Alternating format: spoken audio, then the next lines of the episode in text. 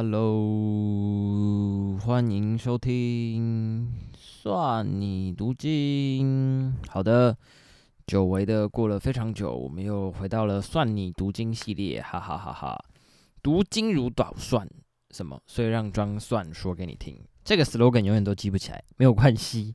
好的，今天呢，我们的主题是要来聊聊好特别的圣经。上次呢，我们是不是一起读了《萨摩尔记上》嘛？对不对啊？我发现，诶，如果大家如果对圣经没有太多了解的话，直接读好像有点太硬了。所以呢，今天我们要先来读，不是读，要来了解一下圣经到底是一本什么样子的书呢？好，在聊聊圣经之前啊，不知道大家有没有看过小说？大家知道世界上最畅销的小说是什么书吗？嘿嘿，是《哈利波特》。《哈利波特》啊，它超级畅销的哦。它总共啊被翻译成七十五种语言，它在两百多个国家里面出版，而且最猛最猛的是哦，它已经被卖超过五亿册了。好，如果你没看过哈利波特的小说啊，你一定也听过哈利波特嘛，甚至你可能看过哈利波特的电影，玩过哈利波特的手游。OK，所以我们可以知道哈利波特啊，它可以说是对人类社会相当知名而且有影响力的一本书哦。但是啊，各位，我们的圣经啊。是一本比《哈利波特》卖得更好、翻译成更多种语言的书哦。好，那圣经到底被翻译成几种语言呢？圣经啊，完整的圣经就是新约、旧约的圣经，总共被翻译成七百一十七种语言哦。新约啊，或是部分的圣经，就是可能没有旧约，或者只有诗篇或是一些福音书的圣经，他们总共被翻译成超过一千五百种语言了。好。圣经啊，它总共啊发行了超过一百亿册哦，而且你知道圣经啊，刚我们说哈利波特被翻拍成电影嘛，圣经它也被翻拍成超多电影啊，就我们耳熟能详的，可能什么受难记啊、出埃及记、埃及王子、使徒保罗、少年弥赛亚等等等等，还有很多的影集啊，最近有一个影集叫《The Bible》，它是在把耶稣的故事，然后。翻成美剧的样子，大家有兴趣的话可以去找来看看，顺便当做练英文哈，我觉得蛮有趣的。然后很多圣经故事也放在呃西呃西方的文化里面，可能在他们的影集电影，他们可能不是直接讲圣经的故事，但是有很多的意象也是用圣经的方式来呈现的。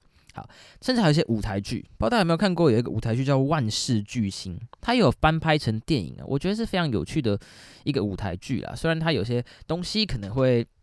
那圣经有一点细节上的出入，但我觉得这对大家了解圣经或是对圣经文化有兴趣的话，也是一个蛮好的作品，大家可以去看看。这样好，那除了圣经本身呢，圣经故事的概念，我们刚刚说到，它也被放在很多的呃文学和艺术的作品当中嘛。大家有没有看过西方有一个作家叫做托尔斯泰？我觉得托尔斯泰他就是写了很多关于福音的。呃，小说嘛，或是一些故事，这样我觉得是蛮有趣的。大家如果有兴趣，你考完试啊，最近好像大家快考完会考了嘛，或是你是大学生没事做，然后你这个暑假你想要读一点经典文学，可以读一下托尔斯泰。那西方的艺术作品，像是教堂里面的马赛克啊，或者很多的画、很多的音乐等等，都是呃根据圣经而产生的。不论是圣经的经文啊、故事，然后或是各样的东西跟圣经有关的，常常会在西方的世界当中出现。好，所以你可以知道，圣经对西方来说是非常有影响力的，呃，一本书。甚至还有人说啊，如果你想要学会啊怎么写英文的论文，就是用英文的学术写作，你不知道文法或是用词结构怎么做的话，你可以去买一本英王钦定本的圣经当做参考，边读边写哦。所以你知道，圣经它不止在呃它的属灵意义上啊，它的历史意义，然后它的文学意义上也是非常非常的对这个社会是有贡献的。好，而且另外一个很有影响力的一点啊，是关于圣经哦。美国总统啊，他要宣誓的时候啊，他需要把手按在一本书上面宣誓。这本书啊，它不是美国宪法，也不是独立宣言。我们都知道，美国宪法跟独立宣言对美国美国人来说是非常重要的两个文件嘛。但是他们按在上面宣誓的书啊，是圣经哦，而不是这两个东西。你就知道圣经真的是很有影响力。另外啊，还有一点，大家你有买过参考书吗？有没有看过有些参考书上面写会考冲刺圣经，只考一百天冲刺圣经，英文听力圣经，理财圣经，投资圣经，断食一六八圣经这样？哇，怎么那么多圣经？好，为什么这些书要叫自己圣经呢？因为啊，圣经啊，它这个它不只是叫做 The Bible，它已经变成了一个写的很好、具有权威的书的一种象征意涵。所以很多书，如果他觉得自己写的好，或者他希望他自己有吸引力的话，他就会叫自己圣经哦。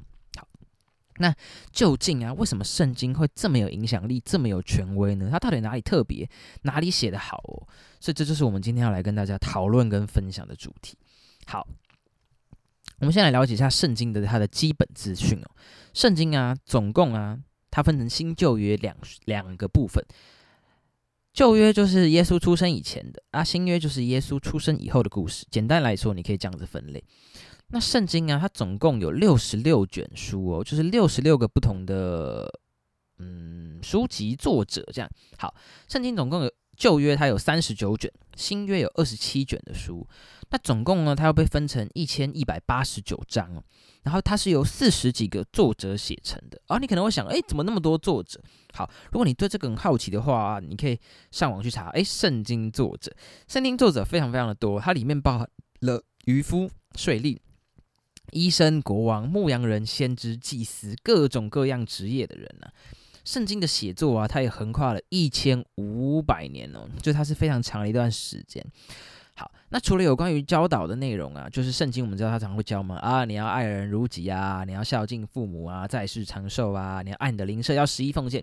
除了有关这些教导的内容以外啊，它也包含了记录了以色列人的历史，然后写了很多关于神还有旧约的一些律法，还有诗歌，还有一些书信，还有很多很多的文体，是一本内容超级丰富的书哦。所以啊，如果你考作文，你不知道该怎么写，你不知道什么文体该怎么做的话，欢迎你参考圣经哦。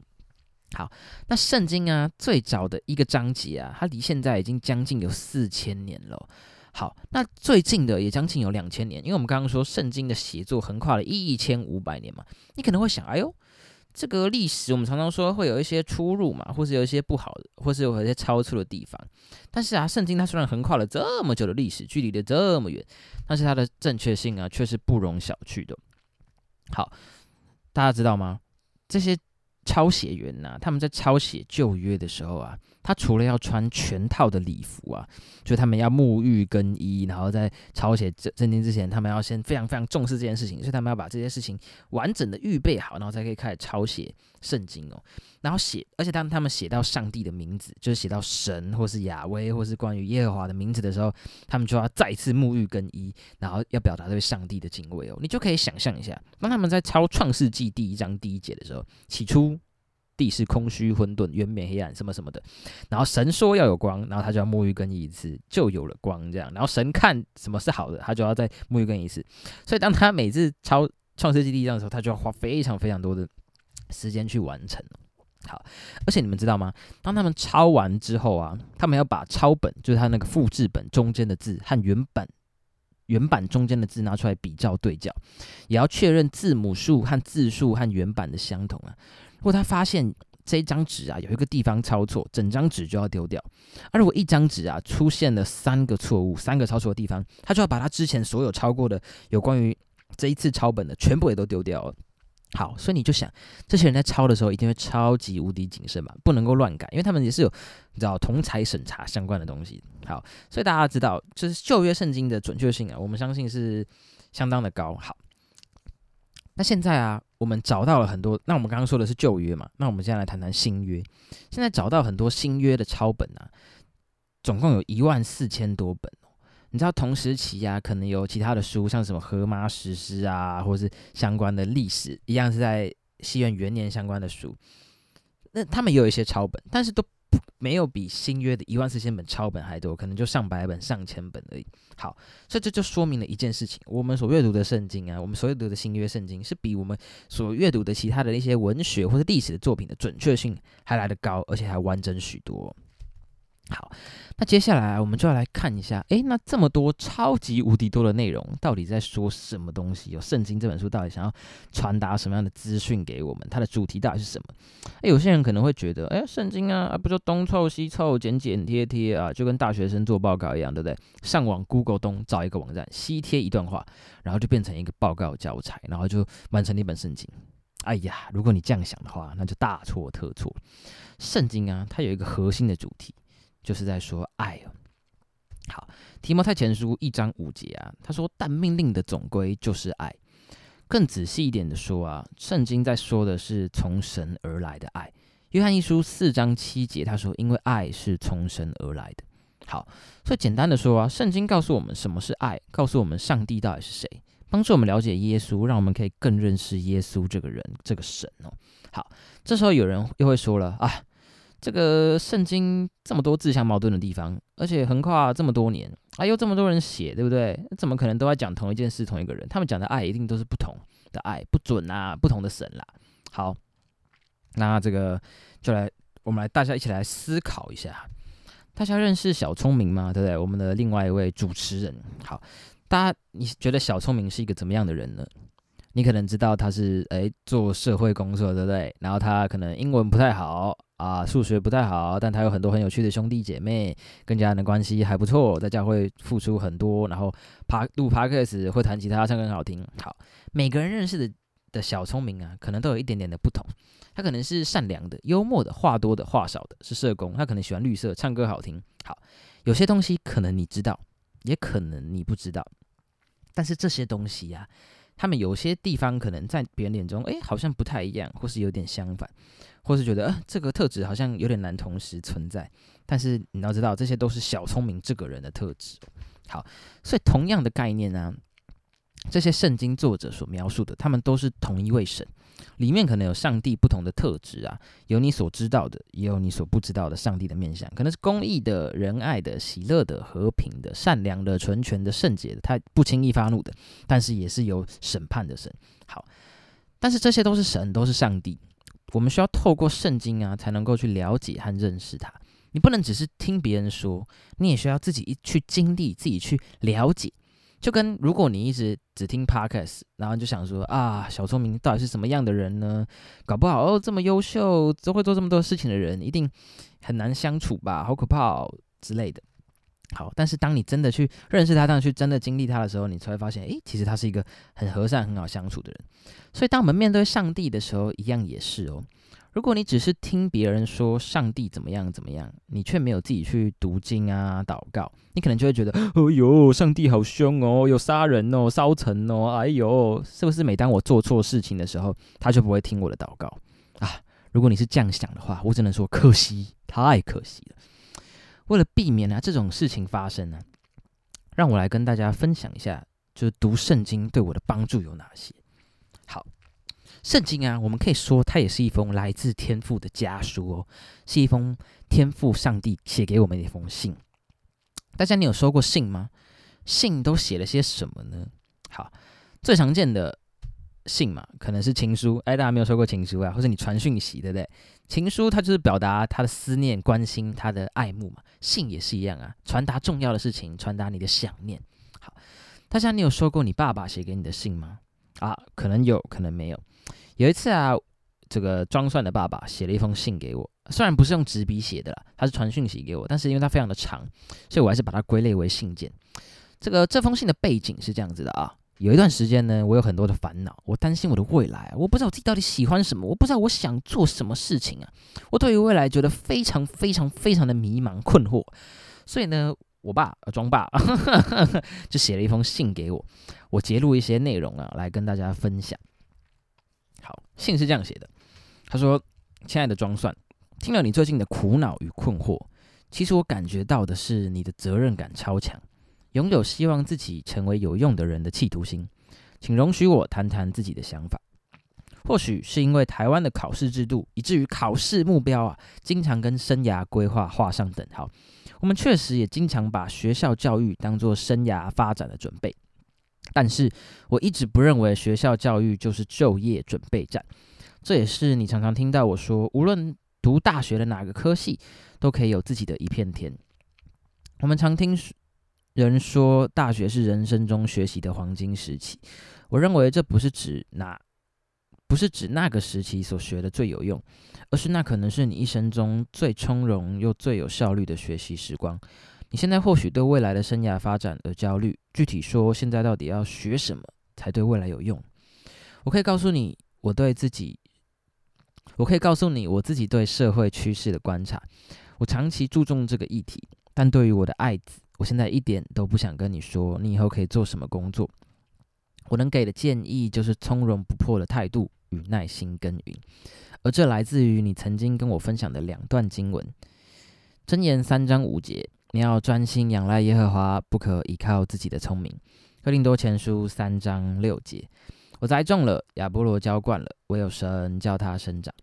亲爱的孩子，你知道我不是会赚钱的人，我没有金银财宝留给你，我能留给你的，或许只是我阅读的身影。我相信你已经在自己的路上了，希望你有信心、耐心前进。就算那门是窄的，路是小的，也无所畏惧。就我爸爸，他听到了我的烦恼嘛，所以他和我分享他的心路历程啊，还有他的建议，希望我在面对人生接下来的路的时候，接下来的路的时候，我可以勇敢，不会彷徨，不会迷失在潮流当中，人云亦云。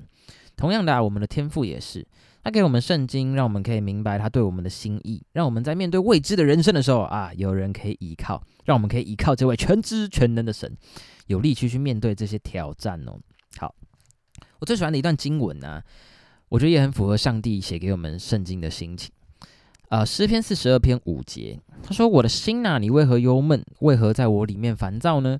应当仰望神，因他笑脸帮助我，我还要称赞他。”好。这个我第一次认真读这节经文的时候啊，就是细细的读它的时候，是在某一年的爱神营，不知道大家有没有去过爱爱神营，反正就是办给青年的，也可以亲近神的呃淫秽。然后在那个淫秽啊，就是发生了一些事情，然后我的心情就很糟，很不好，我觉得很生气、很难过、很郁闷这样子。后来第二天早上我在读圣经的时候，我就读到这节经文。没有发生什么事情，但不知道为什么，我觉得我的心好像就开始一点一点的被上帝给安慰了。因为我知道上帝总是带着笑脸帮助我，所以我可以不用忧闷啊，我可以不用担心。唉，我就想，如果我可以早一点读到这个经文就好了，搞不好我前面那些事情、那些难过的事就都不会发生。好，之后啊，每当我碰到困难的时候，我就常常用这些经文提醒我自己：上帝他用笑脸帮助我，所以我不用担心。当我碰到我最讨厌的下雨天的时候，我可以说上帝用笑脸帮助我，所以我可以不用忧闷。当我的学生证在台中不见的时候，我可以说上帝用笑脸帮助我，所以我不用忧闷。当我过马路的时候被骑超快的机车骑士屌脏话，然后他还吓到我，差点撞到我的时候，我可以说上帝他用笑脸帮助我，我可以不用忧闷。当这三件小事凡是在一个小时之内发生的时候，我可以说上帝用笑脸帮助我。所以我还是可以带着喜乐的心去面对一整天。好，当我考驾照很紧张，说错话觉得自己很糟，考试考很差讨厌自己，不知道自己到底要做什么，考研究所很忧虑，等研究所放榜很紧张的时候，这些经文都可以安慰我、提醒我、鼓励我，告诉我应当仰望神，因为神他用笑脸帮助我。有没有哪一句圣经里面的话是很安慰你的呢？是你在碰到困难的时候，这些话可以鼓励你，帮助你勇敢的去面对这些困难跟挑战呢？鼓励你哦！如果你有想到的话，你可以在 podcast 下面留言或者寄信给我们，让我们可以知道，然后我们可以把它分享出来。鼓励大家，你可以找一节你喜欢的经文，把它背起来，在你面对困难的时候，或是你不知道该怎么祷告的时候，你可以用这节经文来祷告哦。有一个很耳熟能详的经文是这样子的。我要向高山举目，我的帮助从何来？我的帮助从造天地的耶和华而来。好，这个经文在诗篇一百二十一篇的一到二节。有人用这节经文啊写了一首歌。如果你觉得文字很难背的话，你可以试着把它唱下来哦。怎么唱呢？它就是你可以去 Google，我要向高山举目了。这边我为大家简单的献丑一下。他是这样唱的：我要向高山举目。我的帮助从何来？我的帮助从造天地的耶和华而来。我要向高山举目，我的帮助从何来？我的帮助从造天地的耶和华而来。好。就是唱的不怎么样，但是呢，大家如果你有兴趣的话，可以去 Google 我要向高山举目，你就可以把这首歌给背起来喽。好，那很有趣的一点是啊，那读圣经对我们的生命可以有什么帮助，或是我们可以怎么样养成读圣经的习惯呢？你可能会觉得啊，圣经都是字，好困难，好烦啊！我到底要不要读它？觉得很辛苦，这样。好，这个我们先来想象一下，今天呢，你富含心意、饱含心意的写了一张生日卡片给你的好朋友，表达你对他的感谢，如滔滔江水不息。你希望啊，你们的友谊长存，所以你就在今年的时候写了一张生日卡片给他。到了明年的时候，你又一次给他新的生日卡片。顺便，你问了你的好朋友说：“哎，亲爱的啊，上次我写给你的卡片，你看了吗？”他说：“嗯，卡片啊，还没 啊，我放在抽屉里面没开呀。”这时候你的心里面作何感想？你是不是会觉得有点失望，有点难过？怎么没有读呢？那是我的心意啊！你觉得你的心意被糟蹋了？这样好，大家你想想，上帝啊，他大费周章的写了这本圣经，花了一千五百多年。透过四十几个人写了这一封信给你，你觉得你不读它，你不好好的运用它在你的生命当中，合理吗？不合理嘛，对不对？好，所以啊，那我们到底该怎么样读圣经呢？我觉得哈，你可以透过仪式感。什么叫仪式感呢？最近很红的仪式感，就是你可以。在读经之前，你可以泡个茶，或是你起床的时候，你就第一件事情，你先不要划手机，你先读一章圣经，或是你跟你的运动习惯结合，你每开合跳二十下之后，你就开始读圣经，你给自己一个开始的仪式哦，帮助你自己找到一个行动的动机，或是你就在定你的年度计划，下半年你下半年的年度计划，或是在定你的新年新计划的时候，把这个圣经加进啊，把这个读经加到你的每天的规划跟你的年度目标里面。除此之外啊，我们除了读神的话之后，我们还要遵行神的话。遵行是什么意思呢？就是你要遵照而且行动的意思。大家你都有学过数学吧？啊，少说也都学过六年、九年以上嘛，对不对？今天呢，你在学校学了四则运算、一元二次方程式、二元一次方程式、三角函数，你学了一大堆东西。结果你去 Seven 买东西的时候，你算错钱，还被店员纠正。啊，先生应该是找要应该要是要给我二十五块哦，但是你还算错钱，但是你给成十八块之类的，那不是很惨吗？对不对？好，所以啊，当我们学了这些知识之后啊，你还要正确的运用它，使用出来，这样才有意义啊，对不对？不然你读就只是像在背古文、背书而已。圣经上面说啊，你不可以说谎，所以我们就开始练习对我们的父母诚实。圣经上说污秽的话一句不出口，所以你开始练习不要说脏话。读圣经之后啊，你就开始练习照着里面的话生活，不只是当做看故事书而已哦。好，最后的最后啊，准备今天的节目要迈入尾声了，跟大家分享一下，可能你过去啊从来没有读过圣经，或是你从来没有接触过圣经，你觉得圣经这么厚，你不知道可以从哪里开始读。然后你担心啊，圣经都是文言文，可能看不懂，你害怕自己会半途而废。这里有几个小方法可以给大家。首先呢，你可以跟着教会的进度读，像什么呢？一年的属灵鉴宝书啊，两年的属灵鉴宝书。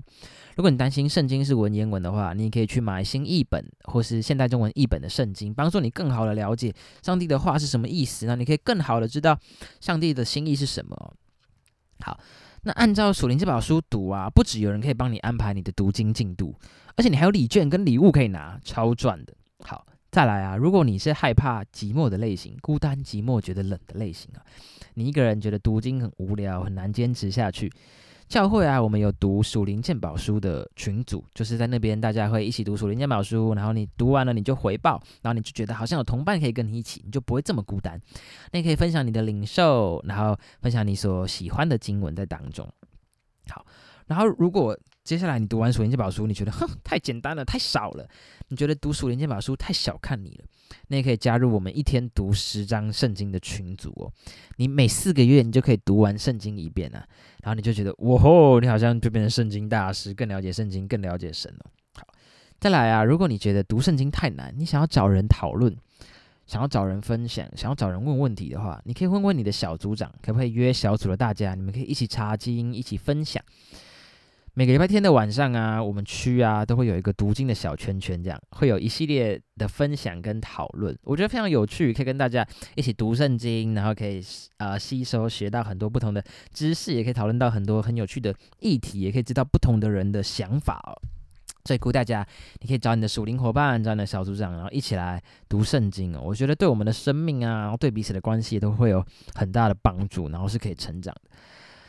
然后啊，如果啊你害怕、生性害羞、内向，你不知道该怎么办，你也可以来读，你也可以来听我们最新系列的 podcast 啊，就是这一集算你读经啊，就我们可以一起陪你。读圣经。如果大家对这个系列啊有一些建议呀，或是你有一些想法想跟我们分享，然后或是你想要希望我们可以跟你们一起读什么圣经，或是希望这个系列有来宾的话，我们可以一起来看看啊。相信他这个节目可以变得更有趣啊。好，希望大家啊可以一起来参与，然后在读神的话当中这样。好，那今天呢，我们的节目就要马上就真的要进入尾声了。很开心可以跟大家一起讨论读圣经，然后了解圣经这本书到底是什么样的意思啊！啊，欢迎你也可以分享给你的亲朋好友一起听这集，让他们有机会可以认识一下圣经啊，而不是永远从什么动画或是电玩里面来了解圣经到底是什么样的书。好，那鼓励大家呢。这个顺便工商服务时间一下，这个我们的青年夏令营来一打特别篇，哎，不是来打特别篇了，我们这个不死鸟的来一打，就是去年我们不是因为疫情取消吗？但今年我们又要卷土重来了啊，希望可以顺利的办成。那大家也可以为来一打祷告，然后也可以邀请你的亲朋好友参加来一打的活动，然后期待我们可以一起在那边玩，一起认识彼此，一起认识神。